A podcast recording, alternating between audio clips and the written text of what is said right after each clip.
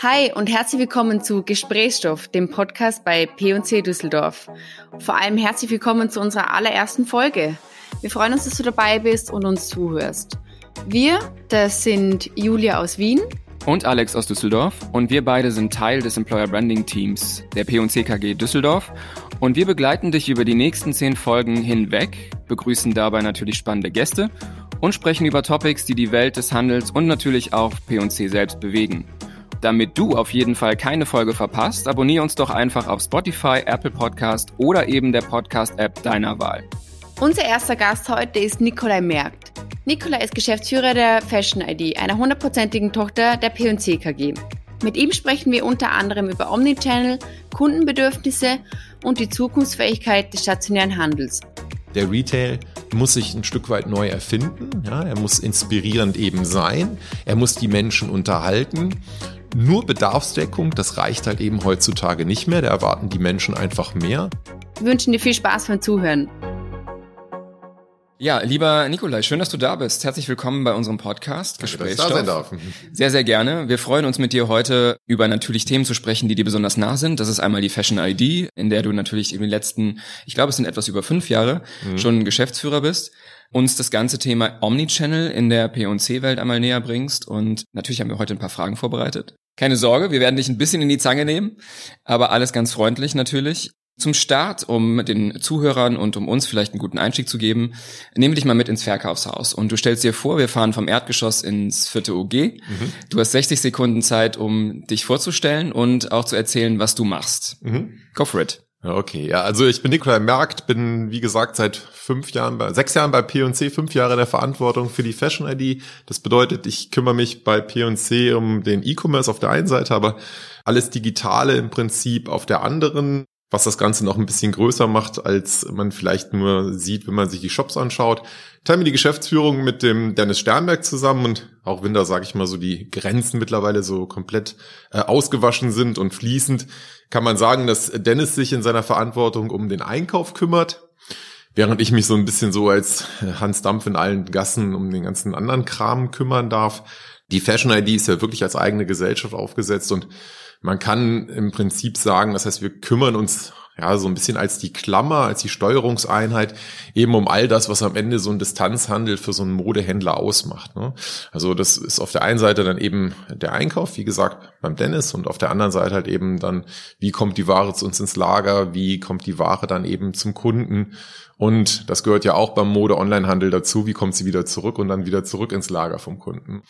Ja, ansonsten, ich bin 43. Wer mich kennt, weiß, leidenschaftlicher äh, Vater und leidenschaftlicher Anhänger des ersten FC Köln. Beides mit Höhen und Tiefen. Von Haus aus Jurist und über mittlerweile viele Stationen seit ungefähr 20 Jahren in der Online-Branche unterwegs. Aber das spricht ja auch eigentlich dafür, dass du noch immer das machst, was du gerne machst, wenn du sagst, du bist dabei geblieben. Ja, total, ne? Also, ich fand das immer wahnsinnig spannend, unheimlich dynamisch, super agil. Ich arbeite sehr, sehr gerne, sehr techniknah, habe unheimlich Spaß halt eben an, an produktnahen Themen, äh, Produkte weiterzuentwickeln, Online-Produkte zu konzeptionieren und, und umzusetzen. Arbeite sehr, sehr gerne halt auch sehr, sehr nah, logischerweise Marketing. Ähm, Online-Marketing finde ich total spannend. Also weniger diese kreative Seite des Marketings, sondern eher die performanceorientierte Seite Seite.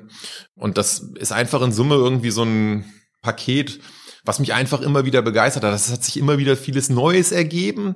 Und das ist einfach so eine, so eine Journey über die letzten 20 Jahre gewesen, wo halt einfach unheimlich viel Dynamik und Entwicklung war und wo ich einfach total viel Spaß hatte, dabei zu sein. Es ist halt nie ein Tag wie der andere. Das ist halt das, was mich halt eben immer begeistert hat und dabei hält. Das Schöne dabei ist ja, dass du in den letzten Jahren dann vor allen Dingen auch Gestaltungsspielraum hattest in der Fashion ID, wenn man jetzt mal die Jahre zurückdenkt. Du hattest vorhin schon erzählt, Geschäftsführung der Fashion ID, das ist deine Aufgabe, da bist du zu Hause. Du bringst da auch deine Skills und deine Talente, aber auch deine Begeisterung mit ein. Wenn du den äh, Zuhörern einmal erklärst, was die Fashion ID genau macht im Konstrukt Peek und Kloppenburg Gruppe, wie würdest du das erklären? Die Fashion ID hat aus meiner Perspektive zwei Aufgaben, ja, als Gesellschaft.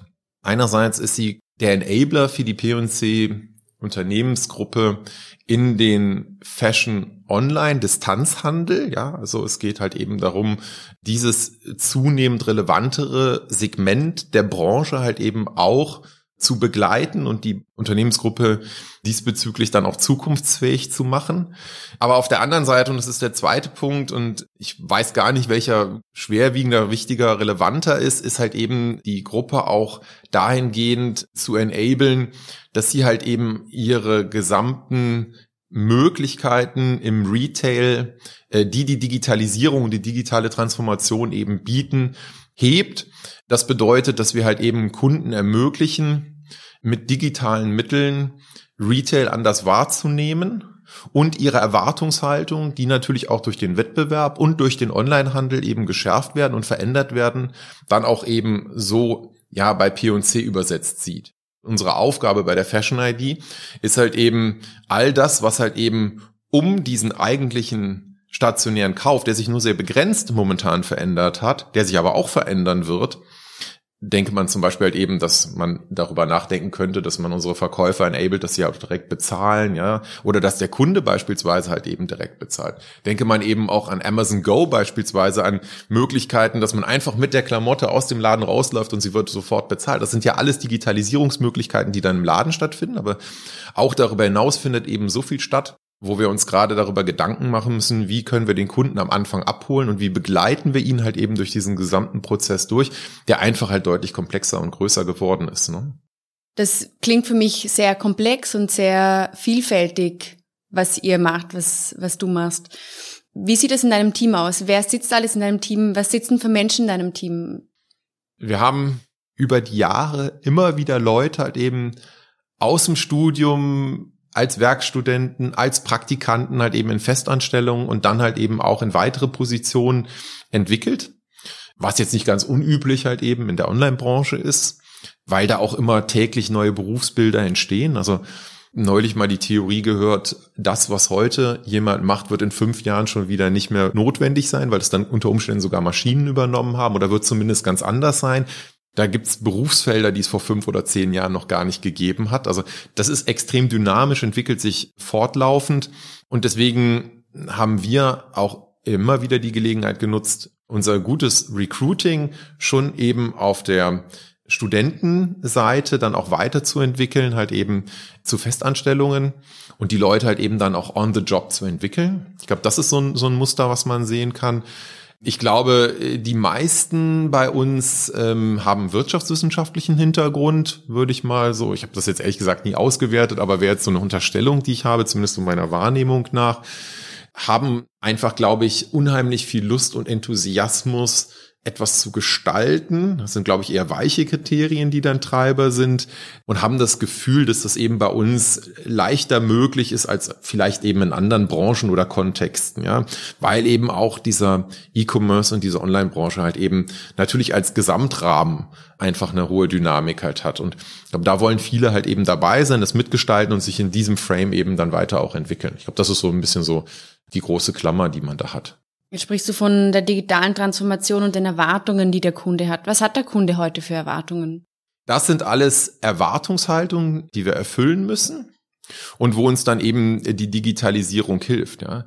Ich gebe euch noch ein Beispiel, ja, aus einer ganz anderen Branche, die das sehr, sehr gut machen, ne, ist zum Beispiel ein McDonalds. Ja. McDonalds ist ein Schnellrestaurant. Also früher haben die sich auch Schnellrestaurant genannt. Ja. Heute, glaube ich, ist das uncool, hat das irgendwie einen ganz neuen, fancy Namen, ich weiß aber nicht wie. Und ist ja auch Fast Food, aber McDonald's war ja eine lange Zeit alles, aber nicht schnell. Du bist da hingegangen, hast dann in der Schlange gestanden und so weiter, ja. Was hat McDonald's gemacht, ja? Sie haben eine App entwickelt, mit der du halt eben schon auf dem Weg zu deinem McDonald's halt eben die Sachen bestellen kannst und du kommst dann an, hast deine Service-Order-Nummer und kannst dann die Sachen sofort abholen. Das hat den Prozess für den Kunden viel, viel schneller gemacht und McDonald's eigentlich zu seinem ursprünglichen Kundenversprechen wieder zurückgeführt. Das ist einfach die Erwartung des Kunden. Es muss funktionieren, das steht immer im Vordergrund und es muss ihm das Leben leichter machen. Alex und ich haben im Vorfeld schon rausgefunden, dass wir eigentlich ganz unterschiedliche Einkaufstypen sind. Während ich am liebsten auf der Couch sitze, während ich shoppe, ist der Alex eigentlich am liebsten direkt im Verkaufshaus vor Ort. Nikolai, wie kaufst du eigentlich am liebsten ein? Das kommt ganz darauf an, was ich auch einkaufen möchte, ne? Und, und in was für einer Situation und wie ich mich eben in dem Moment auch fühle. Ne? Ich glaube, A, sollte man nie davon ausgehen, dass man selber sozusagen der Protokunde ist. Ja, das ist, glaube ich, ganz, ganz gefährlich. Aber ich glaube, es ist heutzutage auch so, Der Kunde selber ist auch nicht mehr prototypisch, weil er in unterschiedlichen Situationen unterschiedlich agiert. Es gibt Kunden, die kaufen beispielsweise im Urlaub, ja, kann man sich momentan ja nicht so richtig vorstellen, aber es gab's ja mal vor nicht allzu langer Zeit, ja, da ist man irgendwo hingefahren, vielleicht sogar ein anderes Land und hat dann da Urlaub gemacht und dann ist man in einer ganz anderen, ich sage jetzt auch mal emotionalen Situation und Bereitschaft eben zu schlendern, zu bummeln, einzukaufen. Ja. Das macht man nicht online, ja, also ich sag mal so, jetzt online auf der Liege zu liegen und dann irgendwie was zu kaufen, was dann schon zu Hause bei mir angekommen ist, obwohl ich selber gar nicht da bin, das macht ja gar keinen Sinn. Umgekehrt macht es aber total viel Spaß, abends dann irgendwie, weiß ich nicht, im Boulevard oder irgendwie so eine Promenade lang zu flanieren und dann da irgendwie einzukaufen zu gehen und sich da Sachen anzuschauen, anzuprobieren und so. Und auf der anderen Seite gibt's halt eben diese typischen Einkaufssituationen, wo man schnell was erledigen muss, wo man auch einfach im Kontext von Second Screen abends so ein bisschen noch bummelt, sage ich mal virtuell, wo dann der Online-Einkauf vielleicht irgendwie mehr Spaß macht, mehr auch die Bedarfssituation in dem Moment trifft, ja. Und deswegen glaube ich, gibt es weder diesen Kunden, und deswegen würde ich auch weder nicht so wirklich sagen, wie ich mich da jetzt äh, tatsächlich verhalte und ob ich da jetzt so relevant überhaupt bin. Ja, ich glaube, wir müssen so ein bisschen auch weg davon zu sagen, das ist unser Kunde, ja, und so und so verhält er sich. Dafür ist einfach der Markt und auch, wie gesagt, die Erwartungshaltung der Kunden einfach viel, viel differenzierter geworden als noch vor fünf oder zehn Jahren, ja. Wie aber schätzt du dann den Kunden ein, wenn ihr ohne Personas und ohne Prototypen arbeitet? Naja, also wir haben ja schon ein gewisses Datenmaterial. Ne? Also äh, wenn, wenn sage ich mal, der Onlinehandel eins kann, dann ist es Datenpunkte generieren. Und wir messen natürlich schon anhand der Daten, die uns vorliegen, sehr genau und jetzt natürlich auch in Zukunft noch stärker über die beiden Vertriebskanäle hinweg mit Insider, wie unser Kunde agiert. Und äh, da ist es ja dann insbesondere über Insider möglich, dem Kunden zumindest anhand von Daten mal den Blutdruck zu messen und zu schauen, ja, wie agiert er, ja? Ist er wirklich halt eben ein Kanalhopper? Ist er jemand, der sehr, sehr stark online funktioniert? Oder kauft er äh, nach wie vor sehr, sehr gerne stationär ein? Und das ist ja das Gute, sage ich mal, auch bei uns in der Unternehmensgruppe. Uns ist am Ende ja egal. Wir haben ja eben die Möglichkeit, den Kunden zumindest größtenteils, sind nicht überall in Deutschland präsent, aber und nicht überall in Europa, aber größtenteils halt eben da, wo wir halt eben auch stationär, wo wir Retail anbieten, dann eben mit beiden Vertriebskanälen zu bedienen. Ja? Und dann soll der Kunde halt eben entscheiden, was ihm in seiner aktuellen Situation das bequemste ist oder worauf er halt am meisten Lust hat. Mhm. Also es gibt nicht den typischen Online-Kunden, an dem wir uns orientieren können, aber gibt es eigentlich so dieses typische Online-Produkt, das klassischerweise online gekauft wird? Kleider. Kleider sind das Online-Produkt schlechthin. Frauen lieben es, sich massenhaft Kleider nach Hause zu bestellen. Das kann ich bestätigen. anzuprobieren, dann leider auch häufig wieder zurückzuschicken. Das ist jetzt aber kein P&C-exklusives Thema, sondern das ist tatsächlich über die gesamte Branche so. Ja, Lieber Nikolai, an der Stelle haben wir für unsere Gäste immer vorbereitet einen Wordrap. Das heißt, wir möchten von dir auf Fragen, die ich stelle, beziehungsweise die ich beginne, eine Antwort, die sich daran anschließt. Ja, ich bin ganz gespannt auf das, was du antworten wirst. Und ich starte direkt mal durch mit Ich bin von Natur aus. Begeisterungsfähig. In meiner Freizeit mache ich gern. Dinge mit meiner Familie, Reisen, Fußball. Lachen kann ich über. Alles Mögliche. Mein Lieblingsteil im Kleiderschrank ist? Weiße Polohemden. Bestellst du die online? Teils, teils, also meistens online. Wenn ich ein Kleidungsstück wäre, dann wäre ich. Interessant, die Frage stelle ich ganz häufig bei Bewerbungsgesprächen, habe mir aber selber noch nie Gedanken gemacht, was ich selber antworten würde. By the way, die netteste Antwort, die ich je bekommen habe, ist ähm, Socken. Äh, vor dem Hintergrund sagte dann, wieso dann Socke, sagte dann der Bewerber, mich kann man immer brauchen. Wenn wir jetzt in Richtung Fashion ID nochmal zurückgehen und mal das aus einer Vogelperspektive betrachten, wie würdest du die Fashion ID beziehungsweise den Prozess beschreiben, der notwendig ist, um einen Webshop aufzubauen? Jetzt hast du selber auch mal Websites aufgebaut und, und kennst dich mit dem Prozess gut aus. Was sind das für Bereiche, die da zusammenwirken müssen, damit sowas funktioniert? Ich denke da, sage ich mal, immer in so vier Erfolgskriterien, ja. E-Commerce funktioniert häufig so und im Mode-Online-Handel im Besonderen über, über dieses, ich nenne es jetzt mal so magisches Viereck an Kerntreibern, die du halt eben beherrschen musst.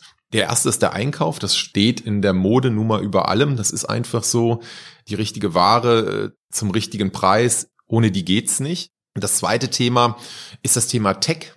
Du brauchst halt eben eine saubere, technologische, funktionierende Basis, die es dir halt eben ermöglicht, zeitnah Weiterentwicklungen machen zu können, dich weiterentwickeln zu können, marktkonform weiterentwickeln zu können. Die muss skalierbar und belastbar sein. Das ist absolute Basis. Also so wie die Reifen am Auto, ohne die geht's halt nicht. Genauso wie es halt eben auch ohne den dritten Faktor, die Logistik nicht geht. Noch wichtiger als im Retail ist für uns eben das Thema Logistik. Wir müssen die Ware nicht nur rein, sondern wir müssen sie auch wieder raus, das habe ich ja vorhin schon mal gesagt, zum Kunden bekommen. Da sind wir auf viele Partner angewiesen, weil wir auch in verschiedenen Ländern in Europa tätig sind, wo wiederum halt eben auch ein sehr differenziertes Anbieterfeld dann oder Marktumfeld dann eben da ist.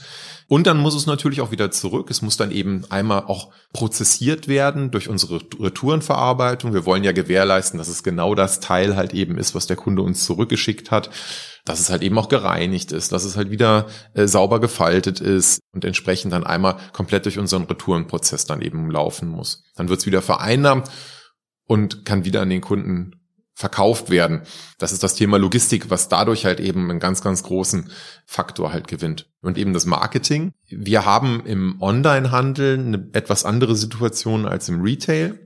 P&C hat ja immer in der Vergangenheit sehr, sehr gut dadurch funktioniert, dass man halt in, in der High Street, in AAA-Lagen oder in tollen Malls halt eben Verkaufshäuser aufgemacht hat, die aus ihrer natürlichen Frequenz heraus funktioniert haben. Eine tolle Architektur einer hochfrequenten Stelle wie der Zeil, wie der Schildergasse, wie Tauenziehen, Kärntner Straße, you name it, ja, bringt ja automatisch halt eben eine gewisse Frequenz auch in die Häuser. Also eine automatische Ableitung eben aus der Frequenz in der High Street oder in der Mall, eine Frequenz in den Häusern, die dann eben mit einer entsprechenden Transaktionsquote dann zu Umsätzen führt. Das ist bei Online anders einen Online-Shop zu eröffnen, da gibt es keine High Street, ja. Also klar kann man irgendwie vielleicht einen guten Namen haben und man kann auch eine eingeführte Marke sein, ne? Aber die Menschen kommen nicht zu einem, wenn man ihnen das nicht erklärt, warum sie das tun sollen und wenn man auch ab und zu mal aufzeigt und schnippt und sagt, hallo, ich bin da wenn es darum geht, um Expansion in der Fashion ID. Ja. Und wir möchten in neue Märkte reingehen oder wir möchten uns Märkte ansehen. Hm. Wie sind da die Prozesse ah, okay. hm. innerhalb der Fashion ID beziehungsweise innerhalb der P&C-Gruppe? Wir haben ein ganz klares Prüfmuster, was wir halt jedes Jahr aufs Neue anwenden, wo wir uns einerseits einen Märkte anschauen und andererseits eben unsere Marktposition anschauen. Und wenn ich Marktposition sage, dann ist im Prinzip ein Thema sozusagen als Präambel vor die Klammer gezogen, wir gehen nur in Märkte, in denen P&C halt eben auch eine stationäre Präsenz hat. Unser Expansionsmodell sieht als erstes immer vor, dass wir uns anschauen, was sind die Märkte, in denen P&C einen Retail hat. Und dann schauen wir uns die Retail-Entwicklung an und dann prüfen wir die Entwicklung in den Märkten, entwickeln für den einzelnen Markt oder für die Märkte, die dann eben von dieser Longlist auf eine Shortlist gehen, einzelne Business Cases, die wir dann wirklich auf fünf Jahre durchrechnen und dann gehen wir halt eben mit der UL in die entsprechende Abstimmung, um zu schauen, passt das auch in die Gesamtplanung der Unternehmensgruppe, in die strategische, das strategische Grundgerüst und wie flechten wir uns da ein? Und dann gibt's am Ende eben eine Entscheidung. Nikolai, 2020 hat uns ja eines tatsächlich sehr beschäftigt, und zwar Corona. Kann man grundsätzlich sagen, wie sich das Einkaufsverhalten der Kunden im Onlineshop seither verändert hat? Also erstmal, die Kunden haben, wie gesagt, glücklicherweise nichts von Corona gemerkt, bezogen auf unsere Lieferfähigkeit. Das ist schon mal das eine. Das will ich auch noch an dieser Stelle sagen. Riesen Dankeschön an, an die Kolleginnen und Kollegen von der Modelogistik, die da auch einen, einen Wahnsinnsjob gemacht haben. Der Kunde hat sich natürlich massiv verändert, ja, in der Zeit. Ne?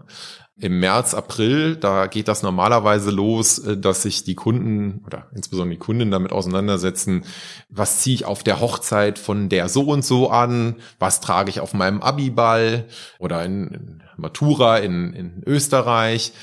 oder äh, was trage ich auf der Kommunion von meinem Enkel und so weiter und so fort. Es ist genau diese Zeit, wo ganz, ganz viele eben diese Anlässe stattfinden, die eben nicht stattgefunden haben.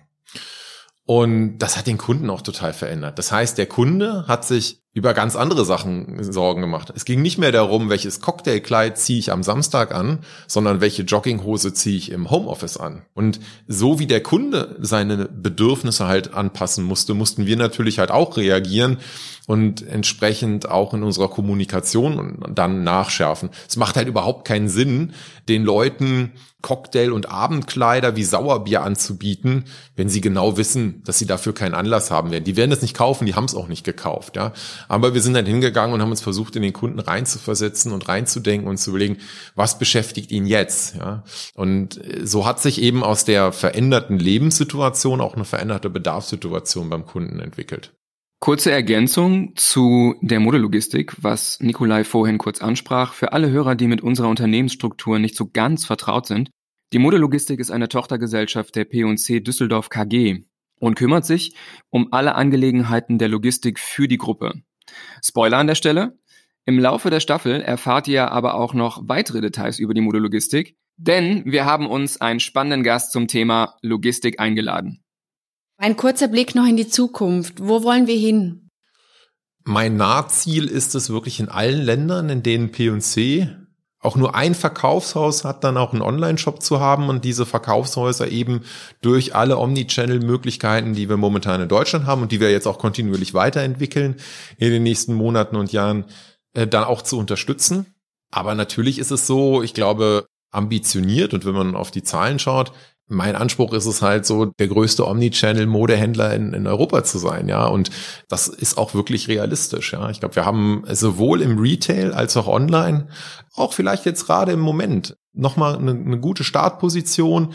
Ich glaube, wir sind gut aus den Blöcken gekommen und äh, das ist ein Marathon, ja, das ist kein Sprint. Also ich glaube, das wird jetzt auch nicht sein, was, was wo wir jetzt Ende des Jahres halt sagen, hurra, äh, da sind wir. Ne? Aber wenn ich jetzt mal so für mich mir das als Ziel sozusagen ins eigene Hausaufgabenheft schreibe, dann sage ich, dann fühlt sich das nicht schlecht an, ja. Und jetzt hat in den 90er Jahren das alles irgendwo begonnen. Jetzt haben wir 2020. Wo steht das ganze Thema Einkaufen in zehn Jahren? Gehen wir wieder stark zurück zum stationären Handel? Gehen wir nur auf Online? Ist es die Kombination aus beidem? Wie siehst du das persönlich? Also ich gehöre nicht zu den Totengräbern des Retail, ja. Also das ist totaler Quatsch.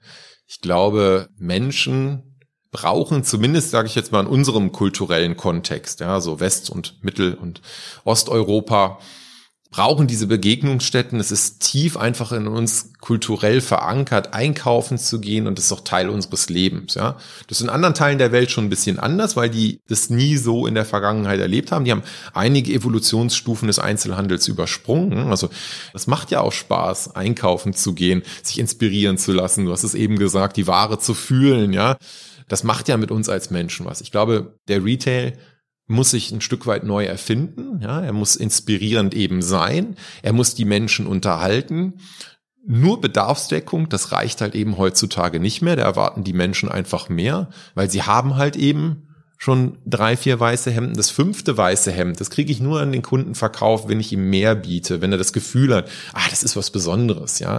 Und das Besondere kann das Produkt sein, aber das Besondere kann halt eben auch der Rahmen sein. Und das muss der Retail heutzutage eben schaffen.